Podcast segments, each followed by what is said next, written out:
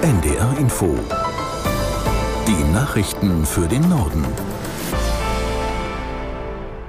Um 19.30 Uhr mit Felix Sprung.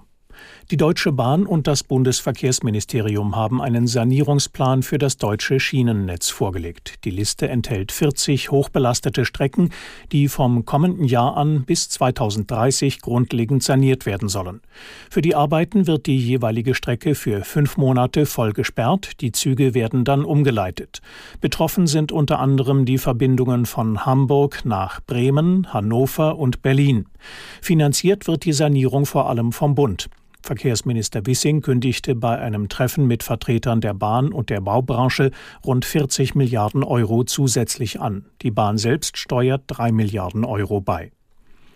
Nach der umstrittenen Abstimmung über eine Steuersenkung in Thüringen mit den Stimmen der AfD steht die CDU heftig in der Kritik.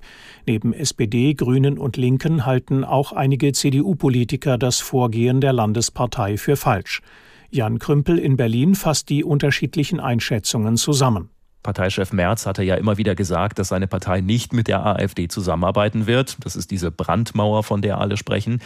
Da ist jetzt allerdings die Frage, wie man das Wort Zusammenarbeit definiert. Für einige ist sie schon gegeben, allein dadurch, dass die CDU mit den Stimmen der AfD dieses Gesetz durchbringen konnte. Die CDU sagt dagegen, es hat halt keine Absprachen gegeben und deshalb sieht sie da auch keine Zusammenarbeit. Trotzdem sind viele Kritiker der Meinung, dass diese Brandmauer der CDU gegenüber der AfD jetzt zumindest beschädigt beschädigt ist. In ganz Deutschland haben sich Menschen an den globalen Klimaschutzprotesten der Bewegung Fridays for Future beteiligt, auch im Norden. In Hamburg versammelten sich laut Polizei etwa 15.000 Teilnehmer, in Berlin mehr als 12.000. Aus der NDR Nachrichtenredaktion Diane Batani. In Hannover schlossen sich die Veranstalter mit Gewerkschaften, Nahverkehrsunternehmen, Umweltinitiativen und Kirchen zusammen.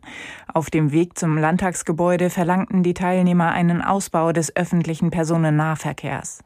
Fridays for Future fordert von der Bundesregierung die Einführung eines Klimagelds, das die steigenden Kosten bei den Bürgern ausgleichen soll und im Koalitionsvertrag festgeschrieben ist. Außerdem setzen sich die Aktivisten für eine Verschärfung des Klimaschutzgesetzes ein. Nach dem gewaltsamen Tod eines Sechsjährigen in Mecklenburg-Vorpommern haben Ermittler möglicherweise die Tatwaffe gefunden. Wie ein Sprecher der Staatsanwaltschaft dem NDR bestätigte, wurde in der Nähe des Fundortes der Leiche am Nachmittag ein Messer entdeckt. Feuerwehrleute hatten den vermissten Sechsjährigen aus Pragsdorf gestern Abend leblos in einem Gebüsch gefunden. Die Obduktion ergab, dass das Kind erstochen wurde. Die Hintergründe sind noch unklar. Das waren die Nachrichten.